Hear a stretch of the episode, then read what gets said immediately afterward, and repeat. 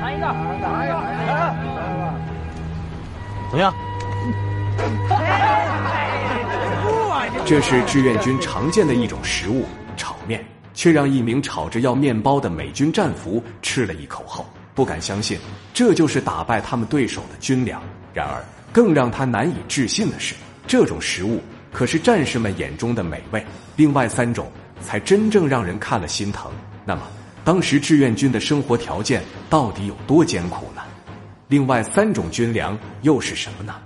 今天就让我们一起去看看志愿军战士们是如何在艰苦的环境下因地制宜战胜饥饿的吧。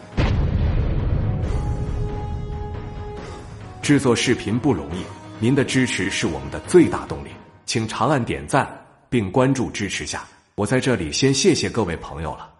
前面我们为大家介绍了炒面，但长期食用这款营养单一的食品，很容易出现夜盲、营养不良等症状。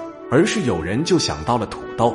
的确，以我们现在的角度来看，土豆似乎比炒面好吃很多。它不仅营养丰富、含糖多，还能抗饿。然而到了抗美援朝的战场上，再好吃的土豆也完全变成了另一个模样。尤其是到了天寒地冻的盖马高原，煮熟的土豆冻得跟石头一样，再饿也只能看，不能吃。一位年轻的小战士饿得受不了，强行咬一口。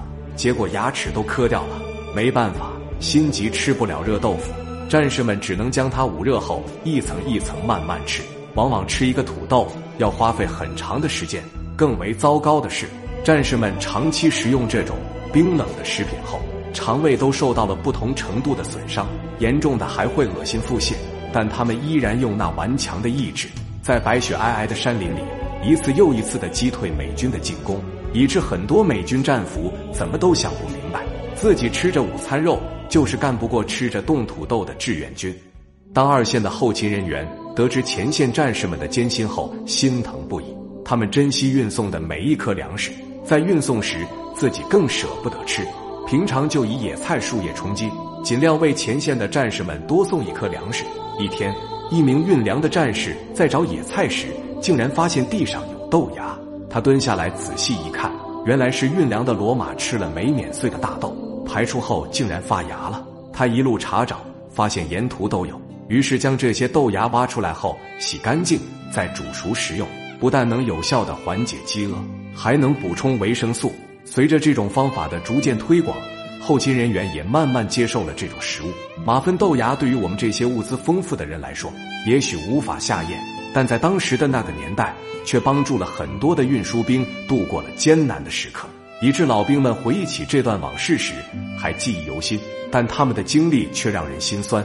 比起那些莫名的猫屎咖啡，战士们吃的这种马粪豆芽，却记录了一段艰苦的历史，值得我们永远铭记。对于志愿军来说，这还不算难的，起码这三种食物还能下咽。接下来的这种连食物都算不上，那么这究竟是一款怎样的？不算食物的食物呢？战士们又是如何用它挺过难关，一次又一次的击退敌人的呢？请看下集《志愿军四种军粮三》。